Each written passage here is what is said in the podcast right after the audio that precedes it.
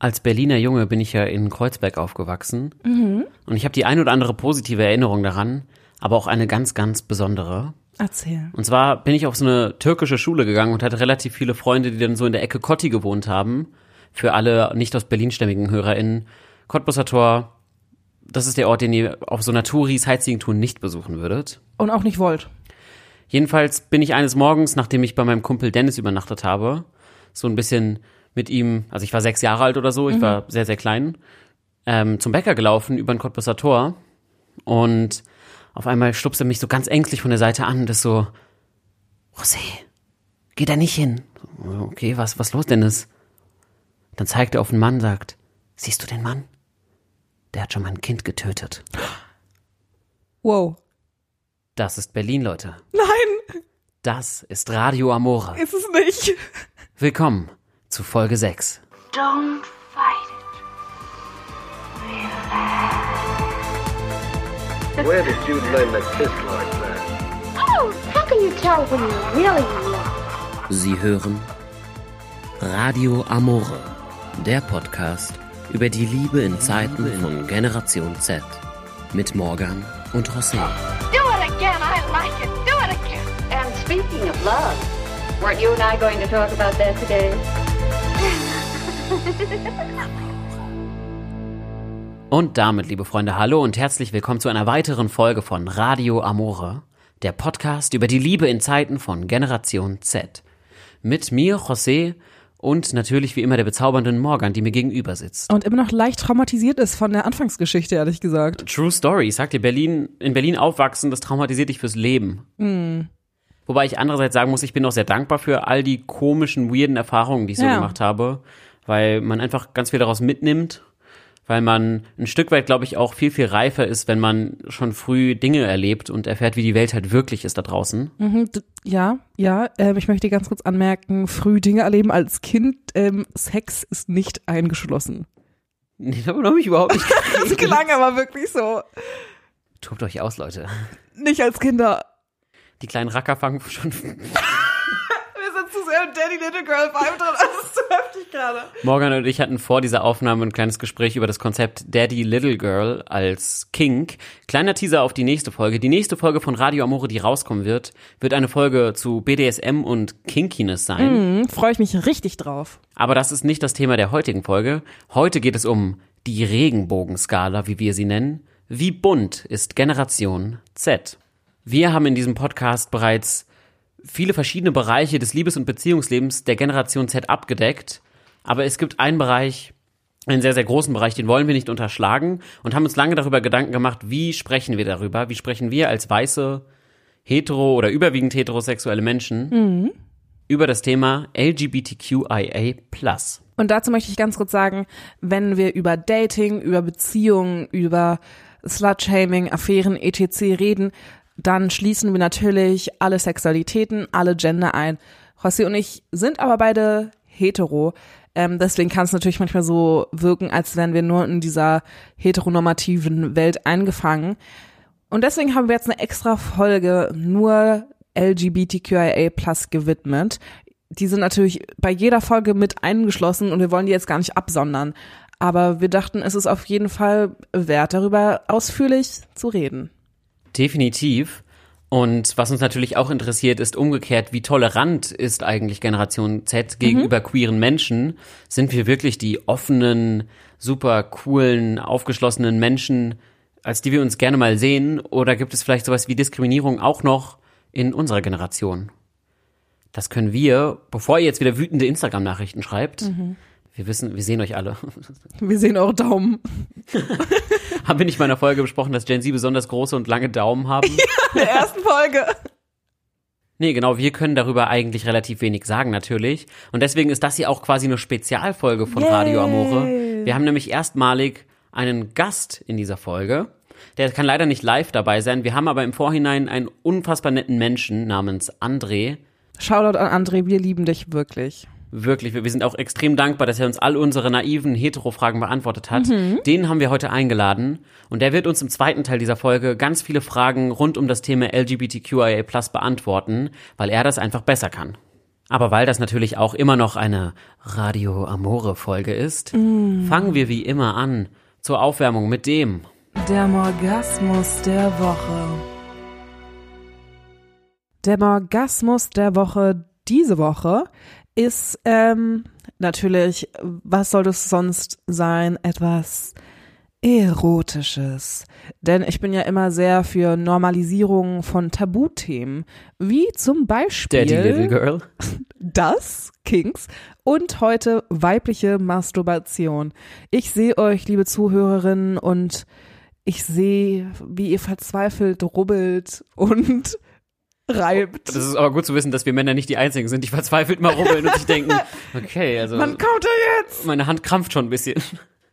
Ich sehe euch, ich fühle euch und ich habe die Lösung von euch. Natürlich, äh, jede Vagina ist anders, aber was mich in den letzten Wochen in ein anderes Universum geschickt hat, ist der Soll ich, ah, an, der, an der Stelle mache ich einen äh, Trommelwirbel rein. Ja, bitte. Und Es Trommelwirbel.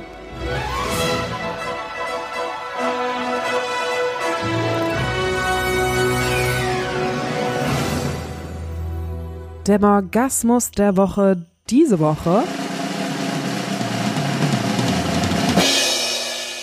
Der Satisfier Pro 2 G Rabbit von Ice.de. Ich möchte ganz kurz sagen, wir werden nicht von Ice.de gesponsert, aber Ice.de, auch an amorelie.de an dieser Stelle. wenn ihr uns sponsern wollt, dann Leute, wirklich, es ist ein Druckwellenvibrator. Er saugt an der Klitoris, ist eine G-Punkt-Stimulation.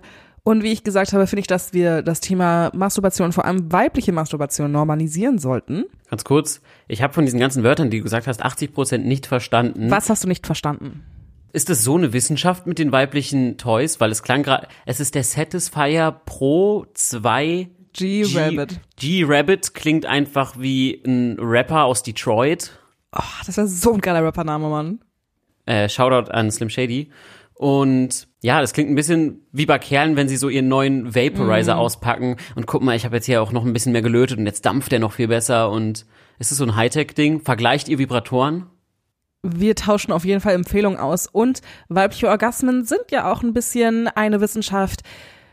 Männer, es reicht nicht auf der Klitoris dreimal raufzudrücken, okay? Es reicht nicht. Viele Frauen können vaginal nicht kommen. Viele Männer wissen nicht, wie sie klitoral eine Frau befriedigen können. Viele Frauen fühlen sich nicht wohl in ihrem Körper, um sich darauf einzulassen, um sich einfach Zeit für sich selbst zu nehmen und zu masturbieren. Ich kenne, ich habe viele Freundinnen, die nicht masturbieren. Hier mein Tipp. Erstens, nehmt euch einen Handspiegel und guckt euch eure wunderschöne Jane Austen an. Wir wollen sie kennenlernen. Wir wollen sie ein bisschen streicheln. Und wir wollen einfach wissen, wie wir aussehen. Das sind alles wunderschöne Jonis. Wenn du einen Jane Austen hast, dann will ich aber einen Moby Dick haben. Deal. Ganz kurz, Leute, gleiches gilt natürlich auch für die männliche Sexualität, nur dass die natürlich gesellschaftlich nicht so tabuisiert wird, weswegen es auch völlig in Ordnung ist, dass Morgan das an der Stelle nochmal so klar für die Frauen herausgestellt hat. Ist auch schon wieder so richtig White Savior, dass ich das jetzt nochmal sagen musste, dass es okay Vielen Dank, ist. dass du es uns erlaubt hast zu masturbieren. Ich glaube, da wäre ich auf jeden Fall auch gerne mal bei so einem Frauenübernachtungsabend dabei, wenn dann irgendwie die neuesten Tipps und Tricks und die neuesten Geräte vorgestellt und ausgetauscht Mhm. werden. Ganz genau sind auch weibliche Übernachtungen. Jeder nimmt seinen Koffer an Vibratoren mit und dann werden erstmal ausgetauscht. Dann ziehen wir uns natürlich aus und bewerfen uns mit Kissen, bis es morgens ist. Ganz kurz, weißt du, wie das bei Männern abläuft? Und es ist wirklich so klischeehaft. Genauso wie du es gerade klischeehaft bei Frauen beschrieben hast. Bei Männern läuft das ähnlich klischeehaft. Du sitzt auf der Couch, du hast so ein bisschen Männertalk, du trinkst ein Bierchen. Was ist Männertalk? Worüber redet ihr beim Männertalk? Das würde mich mal interessieren.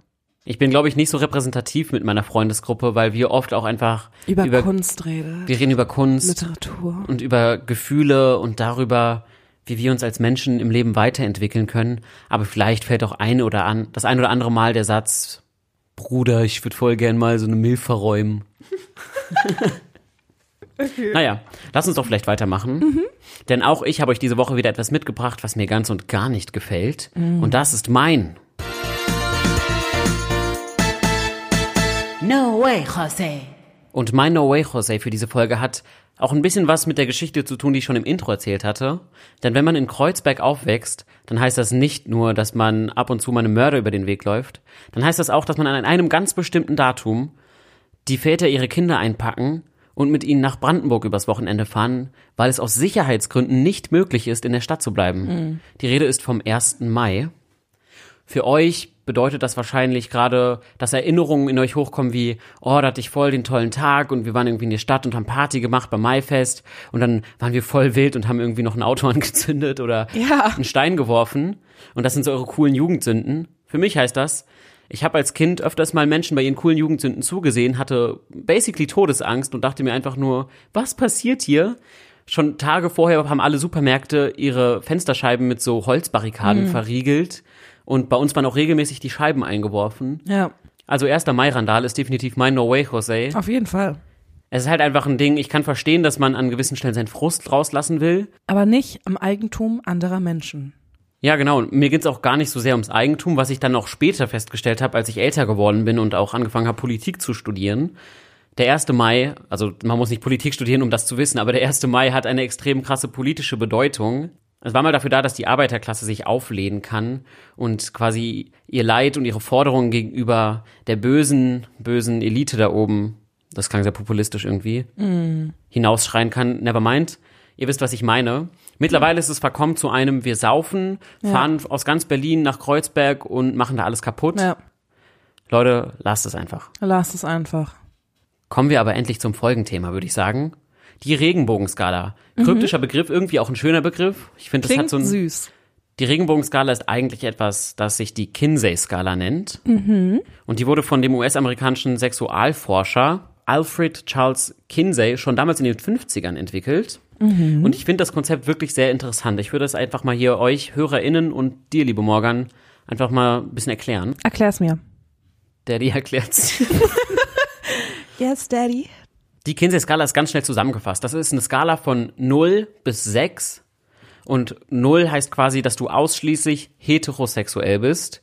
6 hieße, dass du ausschließlich homosexuell bist. Das heißt, es ist eine Sexualitätsskala.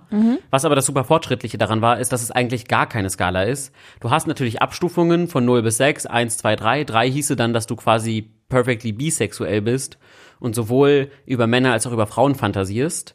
An sich ist das überhaupt keine Skala. Was Kinsey eigentlich meinte, ist, dass Sexualität überhaupt nicht in Kategorien passt, sondern dass wir uns alle irgendwo in einem fließenden Spektrum bewegen. Und das kann ja auch sein, dass man an dem Tag mal mehr da ist und an dem Tag mal mehr da.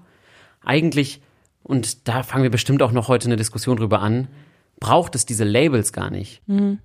Noch ein kleinerer Exkurs. Es ist ja was me total Menschliches, was wir Menschen der Natur aufgesetzt haben, alles typologisieren zu wollen. Wir wollen alle Leute in Schubladen stecken, wir wollen Kategorien für alles erfinden.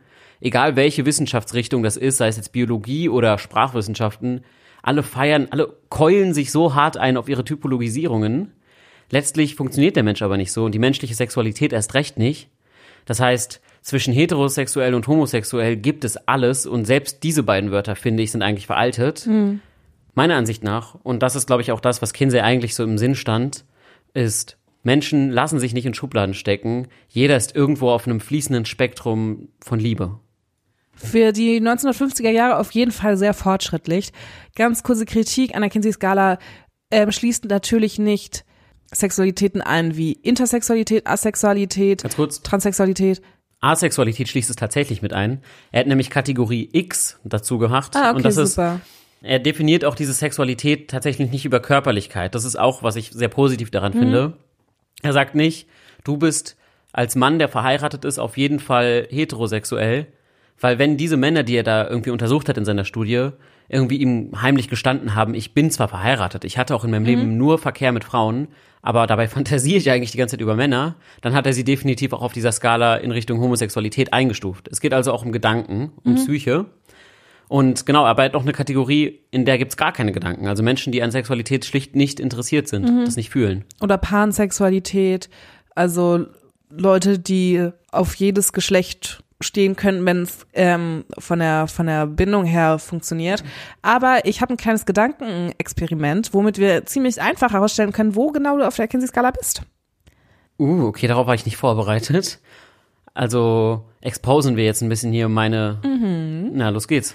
Stell dir vor, du hattest Urlaub mit einer Gruppe von Menschen, die dir vorher unbekannt waren.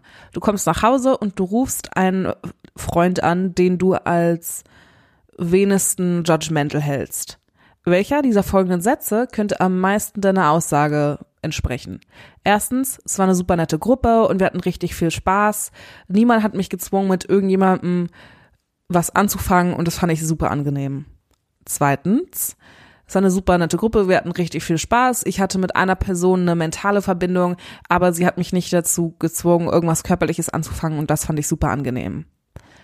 Drittens, jetzt in deinem Fall, weil ich ja weiß, dass du eher hetero geneigt bist, nette Gruppe, bla bla, und da war eine Frau, ähm, mit der ich auch körperlichen Kontakt hatte. Andere Fra Frauen waren auch richtig heiß, aber die habe ich mir nur angeguckt. Dann das gleiche wieder, ich hatte eine Frau, da waren auch Männer, mit denen ich geflirtet habe, aber mehr ist da nicht passiert, aber die waren auch auf jeden Fall richtig heiß. Und dann geht's immer weiter und zwar, ich hatte was mit einer Frau und einem Mann, ich hatte was mit einem Mann und habe mir andere Frauen auch angeguckt oder ich hatte was mit einem Mann, andere Männer waren auch heiß, mit denen hatte ich aber nichts. Kann ich dir direkt darauf antworten? Und zwar, ich bin stehen geblieben bei, also ich rufe meinen Freund an und ich sag, lass uns mal kurz spielen. Okay.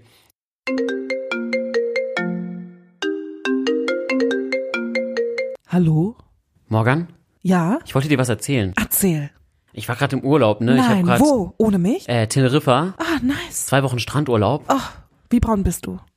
Äh, ich werde ja nicht so braun, aber passt schon. Okay. Jedenfalls, was ich dir erzählen wollte, Erzähl. äh, in dieser Strandbar, Aha. ich habe da immer so ein bisschen Batida di Coco gesoffen Gut, Mann, und gut mir irgendwie ein Mai Teil nach dem anderen in die Binde gekippt. Ja. Und als dann mein Gehirn schon so richtig am Durchdrehen war, habe ich diese süße Barkeeperin gesehen. Oh, wie sah sie aus? Braun gebrannt, blaue Augen, trotzdem blonde Haare. Oh, gar nicht dein Typ. Ich beschreibe gerade einfach nur so eine Barbie-Puppe.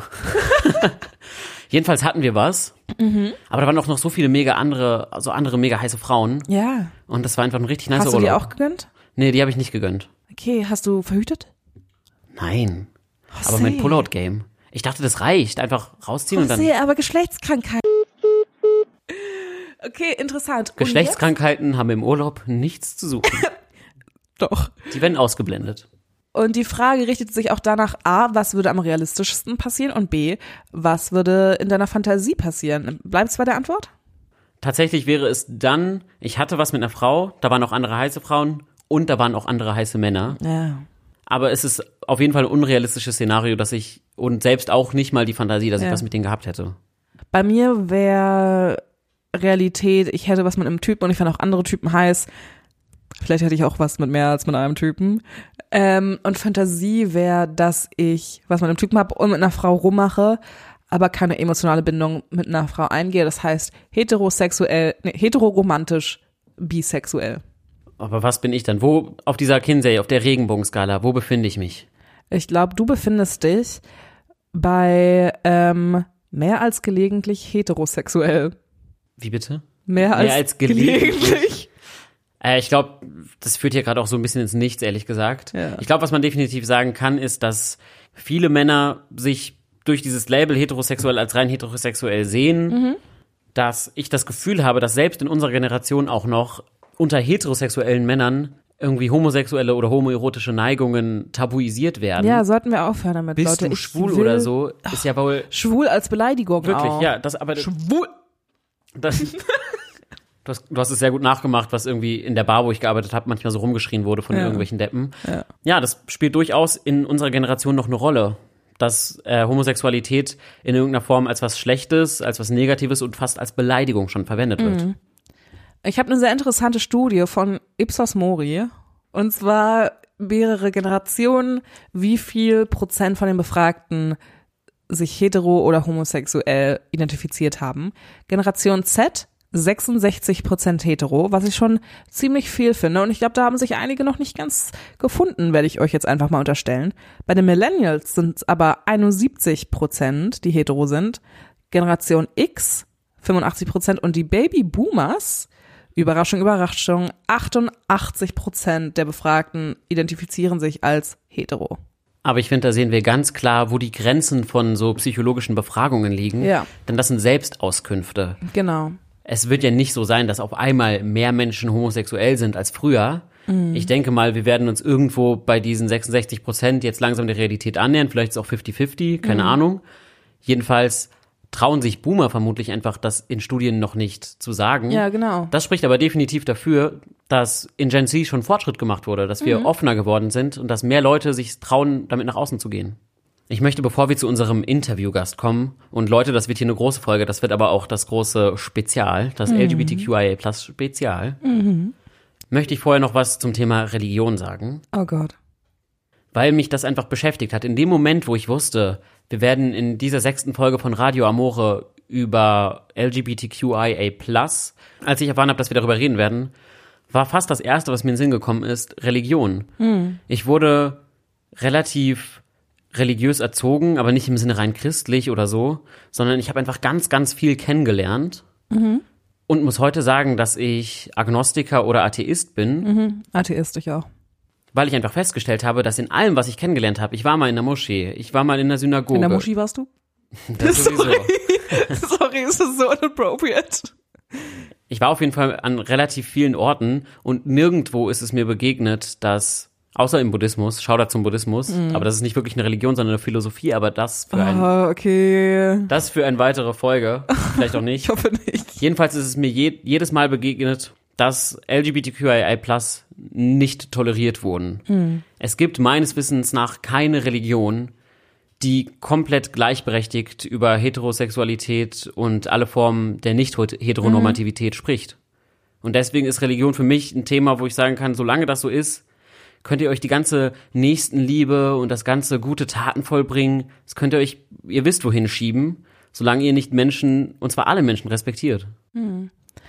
Stimme ich zu. Was mich immer wieder überrascht ist, dass viele Religionen so alt sind und wenn ich mir die Geschichte der LGBTQIA-Communities und die, die Geschichte von Homosexualität in unserer Vergangenheit angucke, und ich rede jetzt von antike 14. bis 15. Jahrhundert, wo der Begriff Homosexualität so noch gar nicht existiert hat, ähm, finde ich es immer wieder erschreckend, inwiefern Religion als Waffe für Homophobie eigentlich benutzt wird und Transphobie. Ja, es ist definitiv, und das sieht man im Mittelalter zum Beispiel auch extrem, Religion war auch schon immer eine Rechtfertigung dafür, Macht auszuüben und Menschen nach Gutdünken zu unterdrücken, die einem eben gerade nicht gefallen haben und die einem nicht ins Konzept gepasst haben.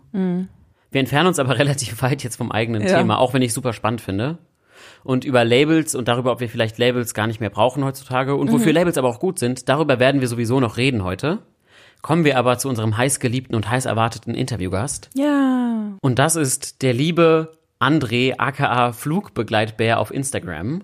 Wenn ihr ihm folgt auf Instagram, dann dürft ihr auch uns folgen. Ich muss ja sagen, ich habe mir sein Instagram angeguckt und das erste, was mir an André aufgefallen ist, ist, dass sein Bart immer perfekt gestutzt ist. Immer perfekt. Er gibt sich so viel Mühe. Und ich wünschte, ich hätte Andres Bart. Wirklich. Aber auch so in dem blond-rotton oder in schwarz? Ja, schon in meiner Haarfarbe. Ich wünschte, ich hätte generell mal ein bisschen Bartwuchs. Aber wenn ich Bartwuchs hätte, dann wäre er so wie deine André. Aber ich würde sagen, André kann sich einfach mal selber vorstellen. André, wer bist du? Hi, ich bin's André, 21 Jahre alt, lebe inzwischen in Stuttgart, bin aber auch in Berlin groß geworden und war auch auf der Schule mit Morgan und José. Inzwischen übe ich hier in Stuttgart meinen Job als Flugbegleiter aus, daher bin ich auch bekannt als Flugbegleitbär auf Instagram. Das stimmt. André war mit mir in einer Stufe und ich erinnere mich an André als diesen großen Bären wirklich, der immer super gut drauf war und immer so, hey, Morgan. Richtig, richtig netter Typ einfach. Ich kann mich gar nicht so sehr an ihn erinnern in der Schulzeit, weil ich auch nicht so viel, So ich, war, ich war nicht so in den gleichen Kreisen wie er. Einfach, waren nicht in derselben Klasse oder so.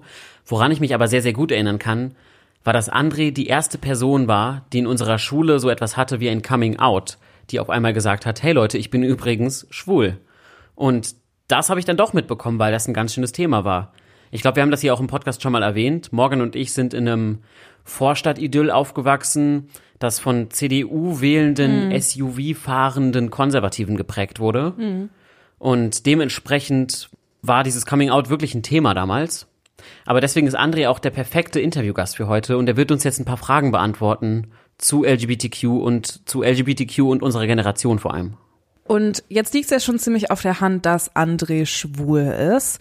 Wir haben uns aber erstmal gefragt, darf man die Frage überhaupt stellen? Deswegen, André, Wie definierst du dich? Und ist es überhaupt angebracht, diese Frage zu stellen? Oder ist es dir lieber, wenn deine Sexualität gar nicht zum Thema wird? Ich persönlich gehe ziemlich offen mit dem Thema um. Ich will auch nie wirklich, dass es jetzt zu einem Tabuthema wird, weil wenn man nicht darüber spricht, dann wird es auch nie ein Thema bleiben. Schlussendlich ist es ja inzwischen schon eigentlich irgendwie relativ indirekt akzeptiert in der Gesellschaft, aber es gibt immer noch irgendwelche Querschläger. Deswegen sollte es zum Beispiel auch immer weitere Bewegungen geben wie die Pride oder den CSD, einfach um zu zeigen, dass wir existieren und dass wir leben und dass wir unser Leben lieben, so wie wir sind. Und würde es das Ganze nicht geben, dann könnte ich mir auch vorstellen, dass es weiterhin ein Tabuthema bleibt, so wie es das immer gewesen ist. Und ich finde halt momentan ist es halt immer noch so eine kritische Sache. Und deswegen finde ich es halt auch total wichtig, dass man darüber offen spricht. Vor allem auch stolz darauf ist, was man liebt. Um die Frage auch überhaupt erstmal nochmal vielleicht ein bisschen besser zu erklären, was man sich als heterosexueller Mensch oft fragt, ist, wann bin ich eigentlich unhöflich? Also nicht mal nur auf Sexualität mhm. bezogen. Ich glaube, generell, wenn man sich im Klaren darüber ist, dass man einer relativ privilegierten Gruppe zugehörig ist, mhm. dann fragt man sich oft, wann übertrete ich irgendwelche Grenzen, mit denen ich Minderheiten auf die Füße trete?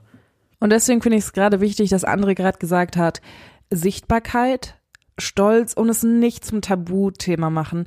Wenn man als White Privilege Exemplar von jemandem, der in einer benachteiligten Gruppe ist, korrigiert wird, dann verdammte Hacke, Leute, schluckt's runter und macht's das nächste Mal einfach besser. Ja, ganz genau. Ich glaube, das ist aber auch ein Lernprozess. Ich habe aber das Gefühl, dass das auch in Gen Z vor allem wir da wieder mal wieder weiter sind als andere Generationen. Ja äh, da nicht zu awkward drauf zu reagieren. Mhm. Also ich glaube, wenn ich irgendwie mit meinem Opa rumhängen würde und irgendwer würde sich, ich weiß nicht, ein Kellner im Restaurant würde irgendwie aus irgendeinem Grund würde klar werden, okay, der ist schwul, dann würde mein Opa, glaube ich, super unangemessen reagieren oder es wäre ihm selber unangenehm. Mhm. Wobei ich glaube, ich mir zutraue, dass mir das im Endeffekt ziemlich egal wäre, ich das nicht thematisieren würde, weil letztlich, was geht mich die Sexualität von einem anderen Menschen an? Ja. Und was hat das mit meinem Restaurantbesuch zu tun? Richtig, bring mir einfach meine Nachos. Vielen Dank. Wir wollen auf jeden Fall auch noch ein bisschen mehr über Andres Geschichte erfahren. Ich habe ja gerade schon angerissen, dass damals sein Coming Out in der Schule ein Thema war irgendwie. Vor allem in jüngeren Klassen, wie ich mich erinnere. Also da wurden auf Männertoiletten ähm, sehr gemeine Sachen zitiert, raufge raufgeschrieben, die ich jetzt gar nicht zitieren will, weil es einfach menschenverachtend war. Oh Gott, oh Gott. Und Coming Out, auch ja ein Thema für sich, auch irgendwie popkulturell wird das ja sehr, sehr viel behandelt auch, weil es eben ein ziemlich existenzieller Moment im Leben von einer queeren Person sein kann. Deswegen wollen wir noch ein bisschen mehr von André und seinem Coming Out hören und vor allem, was hat ihm als Gen Z-Kid damals geholfen? Ja, also damals im Unterricht schon ging das alles los. Da wurde eigentlich nie so wirklich darüber berichtet, dass ähm, dass es auch das Homosexuelle gibt. Es wurde immer nur darüber berichtet, wie funktioniert es bei Mann und bei Frau und was geschieht da eigentlich. Aber was es darüber hinaus alles so an Sexualitäten gab, das war irgendwie alles hinter dem Berg versteckt. So kam es dann natürlich dazu, dass sich der kleine André selber irgendwie Abhilfe verschaffen musste. Und ich habe damals eigentlich alles so wirklich ähm, übers Internet herausgesucht. Es gab damals so einen YouTuber, der hieß damals Jan Di. Ich weiß gar nicht, ob es den jetzt noch gibt. Und der hatte immer relativ gute Videos zu dem Thema gebracht. Aber auch zum Beispiel Kanäle wie Jungsfragen. Das war auch damals zum Beispiel das Medium für mich, um mir so ein paar Tipps zu holen. Und äh, es hat mir damals auch relativ gut eigentlich durch die Zeit geholfen. Aber bis ich dann zu meinem Outing kam, ähm, da habe ich dann eigene Strategien entwickelt. Wie in der Schule Sexualkunde unterrichtet wird, ist ein ganz, ganz, ganz wichtiger Punkt. André hat es hier richtig angesprochen. Alles sehr hetero konzentriert. Ich fände es toll, wenn in zukünftigen Generationen schon in den nächsten Jahren eigentlich, denn es ist Zeit, Kindern auch beigebracht wird, okay, wie funktioniert homosexueller Sex? Was ist, wenn ihr überhaupt gar keinen Sex haben wollt? Wie funktioniert weibliche Masturbation? Ganz kurzer Rückblick an meinen Orgasmus der Woche. Ich habe das Gefühl, dass sehr vieles darauf ausgerichtet wird, okay, Penis in Vagina und Kondome, Kinder. AIDS wird euch umbringen. Das ist für mich der Sexualkundeunterricht, den ich hatte. Ich glaube, das hat auch viel damit zu tun, dass unser Bildungssystem einfach sehr langsam ist. Wir leben in einer extrem aufwendigen Massendemokratie. Äh, natürlich soll natürlich keine Entschuldigung dafür sein, aber ich bin zuversichtlich, dass durch die Offenheit, die in unserer Generation entstanden ist, wenn wir dann erstmal in den Chefetagen sitzen, dass wir da auch was dran ändern werden. Mhm. Ein weiterer Punkt, den er angesprochen hat, ist aber, dass er sich auf die Schule nicht verlassen konnte. Und deshalb ist er wohin auch sonst gegangen? Ins Internet. Und ich finde, da sehen wir mal wieder, unsere Zeit, die Digitalisierung birgt einfach so wunderbare Möglichkeiten. Natürlich auch viel Schlechtes, aber vor 50 Jahren, vor 60 Jahren, selbst vor 20 Jahren noch, hatten queere Menschen diese Möglichkeit nicht, sich auszutauschen. Auch Foren spielen ja eine krasse Rolle. Ja. Sich zu informieren. Und deswegen Generation Z als medienkompetente Generation hat da definitiv einen Vorteil und den älteren Generationen einiges voraus. Normalerweise wäre es jetzt eigentlich Zeit für eine gute alte Lach- und Sachgeschichte. Aber jetzt haben wir schon so einen besonderen, netten, witzigen Gast. Da dachten wir uns, warum erzählt er uns nicht einfach mal was Witziges? Äh, ja, da kommen wir doch direkt mal zu meinem ersten Mal. Das war am 25. Mai 2014. Der kleine und unerfahrene André war damals ganz aufgeregt und wollte unbedingt mal die Welt der schwulen Szene kennenlernen.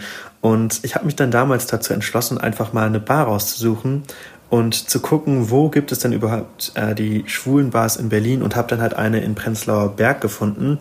Ähm, die hieß damals, oder ich glaube, die gibt's immer noch, äh, die heißt Das Flachs, ist auch eine relativ alte Bar, soweit ich weiß. Und da bin ich dann halt damals äh, ganz aufgeregt und äh, frisch dann hingefahren. Und da habe ich dann halt direkt abends so ein paar Leute kennengelernt. Ähm, auch viele, die damals so ungefähr in meinem Alter waren, minimal älter natürlich. Und da war dann dieser eine Typ. Dieser Typ äh, war damals auch, ja, ich stand eigentlich damals schon auf diesem Typ, auf den ich auch heute stehe. Äh, Vollbart, ähm, ein bisschen mehr auf den Rippen und äh, beziehungsweise einfach breitere Schultern. Also ihr wisst schon, was ich meine. Und ähm, ja, das war dann halt so ein Ding. Ähm, irgendwann hieß es dann halt, ja, ich komme halt zu ihm mit nach Hause. Und ähm, dann bin ich halt auch zu ihm mit nach Hause gekommen. Und ja, also das erste Mal ist nicht das beste Mal. So kann ich das nur äh, sagen, wie das denn war.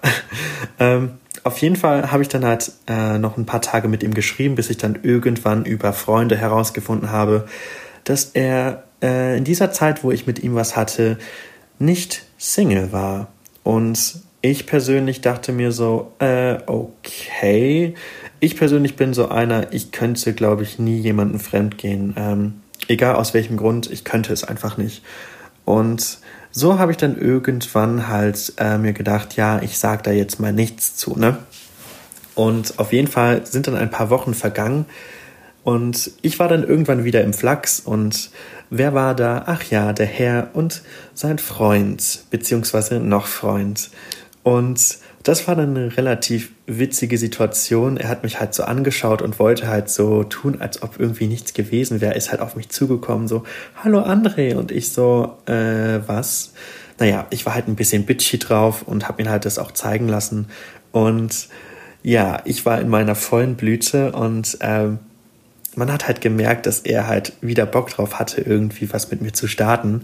Aber äh, ich habe ihn nicht mehr an mich rangelassen und im Laufe des Abends habe ich dann irgendwann äh, das Gespräch mit seinem Freund gesucht und äh, ich weiß auch, wenn es asozial ist, aber ich habe es getan, weil ich einfach nicht mit diesem Gefühl klargekommen bin, ähm, jemanden mit einem anderen äh, betrogen zu haben.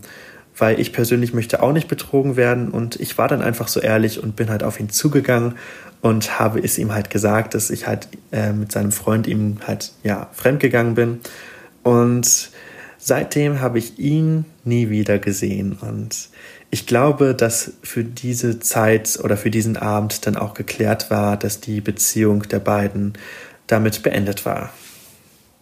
Kleiner Flashback zu unserer affären Genau das wollte ich auch gerade sagen. Und ich finde es super schön, oder was heißt schön? Ja, doch, ich finde es irgendwie auf eine Art schön zu sehen, dass André, der auch nicht repräsentativ für alle LGBTQ-Menschen oder nicht mal für alle Schwulen ist, aber dass ein homosexueller Mann letztlich genau die gleichen Probleme haben kann wie ein heterosexueller Mann. Welch Überraschung. Jetzt sprechen wir beide die ganze Zeit von diesem LGBTQIA+. Und ich glaube, mein Vater würde sich auch direkt schon wieder beschweren und sagen, ah, diese ganzen Buchstaben, ich kann mir das nicht merken. Ja, und was bedeutet das überhaupt? Ich krieg's auf jeden Fall hin, warte mal. L, L Lesbian. G, Gay. B, Bisexual. LGBT, Trans, LGBTQ, Queer. Und Queer ist ja eigentlich nur ein Begriff. Also eigentlich ist das alles ja auch ein Queer drin, weil Queer Ja. nur der Begriff für alles nicht hetero ist. Genau. LGBTQ. I, ist das, steht das für Intersektionalität? Ja, intersexual. Dann wohl vermutlich die Asexualität. Und das Plus dann für alles weitere, was irgendwie nicht spezifisch genannt ist. Genau. Also dann pansexuell, demisexuell, sapiosexuell. Ich wische mir eine riesengroße Erleichterungsschweißperle von meiner Stirn. Aber ich kann, also es ist ja durchaus berechtigt, zu, nicht zu wissen, was diese ganzen Wörter alle bedeuten. Und deswegen verrät uns André jetzt nochmal kurz, was bedeutet eigentlich LGBTQ? LGBTQIA bedeutet für mich einfach alle erdenklichen Sexualitäten in einem zusammengefasst. Sei es jetzt lesbisch, schwul, bisexuell, transsexuell bzw. transgender oder intersexuell, einfach alle erdenklichen Sexualitäten in einem Haufen. Was ich persönlich auch leicht problematisch finde, weil alle Sexualitäten, die es gibt, äh, die kann man nicht einfach so auf einen Haufen klatschen. Und eigentlich sollte jede Sexualität für sich was Besonderes sein. Aber ich glaube, die LGBTQIA Plus ähm, Szene soll einfach alles in einem zusammenfassen und zeigen, hey, es gibt noch andere Sexualitäten, nicht nur die Heterosexualität. Es gibt auch noch viel, viel mehr und darüber hinaus. Ja, vielen Dank, André, für den Einblick nochmal. Ich finde, ich will da, ich will da nochmal einen kleinen Flashback zur Kinsey-Skala machen. Denn was ich aus dieser Kinsey-Skala rausinterpretiere, ist, dass Labels letztlich menschengemacht sind und eigentlich gar nicht anwendbar. Und André sagt ja auch, es gibt so viele verschiedene Dinge, das alles in so Wörter zu packen, das engt es eigentlich viel mehr ein, als dass es irgendwie sinnvoll wäre. Und deswegen bin ich ganz persönlich der Meinung, Labels ist doch Schwachsinn. Lass doch einfach allen Menschen das machen und so lieben und so sein, wie sie sind. Das würde ich jetzt, da würde ich jetzt Gender mal ausklammern, weil natürlich braucht ein transsexueller Mensch zum Beispiel diese Selbstbezeichnung als Geschlecht einfach. Aber was dieses sexuelle Vorlieben angeht, habe ich das Gefühl, warum brauchen wir überhaupt noch Begriffe? Lass uns doch einfach alle so leben, wie wir sind und das nicht in Schubladen packen. Finde ich einen sehr idealistischen Denkansatz von dir, um mal die Labels ein bisschen zu verteidigen. Fakt ist auch, wir Menschen brauchen Labels, wir brauchen Schubladen, so funktioniert unser Gehirn und auch wenn ich den Ansatz, lasst uns einfach nur uns Menschen lieben und scheiß drauf, welche, welche Sexualität wir sind, halte ich so ein bisschen unrealistisch, weil so unser, unser Denken nicht funktioniert. Wir brauchten Schubladen, weil es so schneller funktioniert.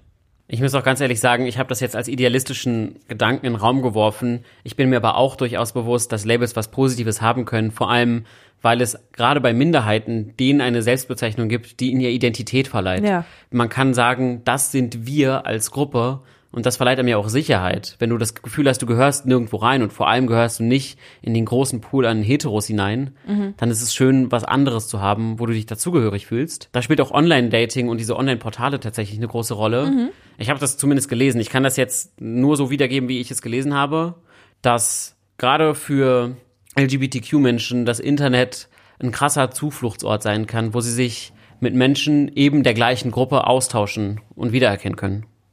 So, liebe Leute, an dieser Stelle müssen wir uns leider für diese Woche von euch verabschieden. Da wir gemerkt haben, dass diese Folge unfassbar lang und ausführlich wird, was beim Thema LGBTQIA ja auch jeden Fall angemessen ist. Deshalb werden wir diese Folge in zwei Teile splitten. Ihr habt das wahrscheinlich auch schon am Folgentitel gesehen. Teil 1 war das hier. Bis dahin würde ich sagen, haben wir schon einiges erfahren. Sehr viel gelernt. Sehr viel gelernt, Spaß gehabt, gelacht, geweint, geliebt. Das klingt wie ein Tim Bensko-Album. so. Tim Bensko, falls du ein paar Songideen brauchst, ruf mich an. Tim Bensko, falls du mal eine Nacht mit mir verbringen willst, ruf mich an. Und die zweite Hälfte dieses Radio Amore Spezials hört ihr dann in zwei Wochen, wenn es wieder soweit ist. Wir freuen uns bereits auf euch. Diese Folge möchten wir an dieser Stelle beenden. Und natürlich tun wir das trotzdem mit einem von Morgans wundervollen Gedichten. Vielen Dank, dass ihr bis dahin zugehört habt. Vielen Dank auch an André, dass er uns hier unsere Fragen beantwortet. André, wir lieben dich. Wir lieben dich, du bist der König. Und dieses Gedicht ist nur für dich. Wir haben das Gedicht gerade spontan rausgesucht. Sorry, André. Es heißt Reinigungsritual. Jedes Mal, wenn ich dusche, wasche ich etwas von dir ab und bete zu Gott, dass du nicht wiederkehrst. Jedes Mal, wenn ich dusche, wasche ich etwas von dir ab und verliere mich dabei. Bald bin ich sauber und du immer noch da. Liebe Morgan, Lieber José, auch heute war es mir wieder eine unfassbare Ehre, mit dir diese Folge aufnehmen zu dürfen. die Ehre ist ganz meinerseits. Und natürlich ehrt es uns beide, dass ihr, liebe ZuhörerInnen, uns euer Gehör schenkt und gemeinsam mit uns diese Reise ins Amoreland aufnehmt. Das ist nur für dich, lieber Hörer, liebe Hörerin. Tschüss.